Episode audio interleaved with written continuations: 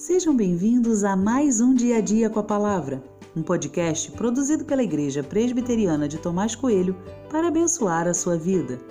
O título de hoje é Na Medida Certa e tem por base o texto de Juízes 6, 15 e 16, que diz: Gideão respondeu: Ah, meu senhor, como livrarei Israel? Eis que a minha família é a mais pobre em Manassés, e eu sou o menor na casa de meu pai. Mas o Senhor disse: Já que eu estou ao seu lado, você derrotará os midianitas como se fossem um só homem.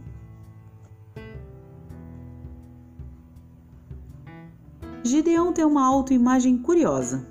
Ele tem uma fala que beira a vitimização. Segundo ele mesmo, é fraco, pobre e não tem condições de guiar o povo como o líder que o povo precisa. Mas claramente é um problema de autoimagem, porque não é assim que Deus via Gideão. Tanto a baixa autoestima quanto a soberba são caminhos muito perigosos. Contudo, são mais comuns do que se possa imaginar. Creio que sejam coisas que precisamos aprender a lidar, porque em qualquer tempo da vida, tais pecados podem bater em nosso coração.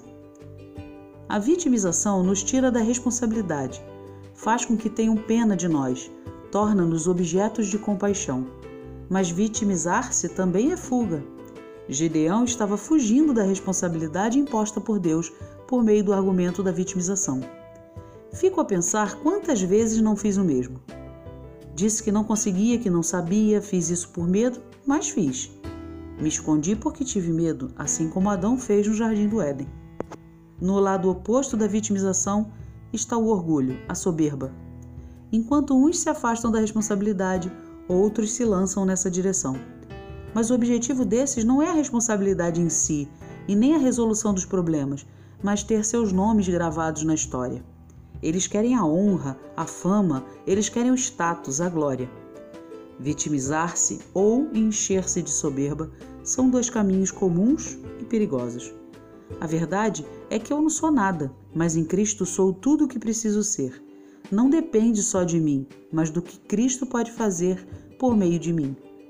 Pai, ajuda-me a enxergar na medida certa para que teu nome seja glorificado.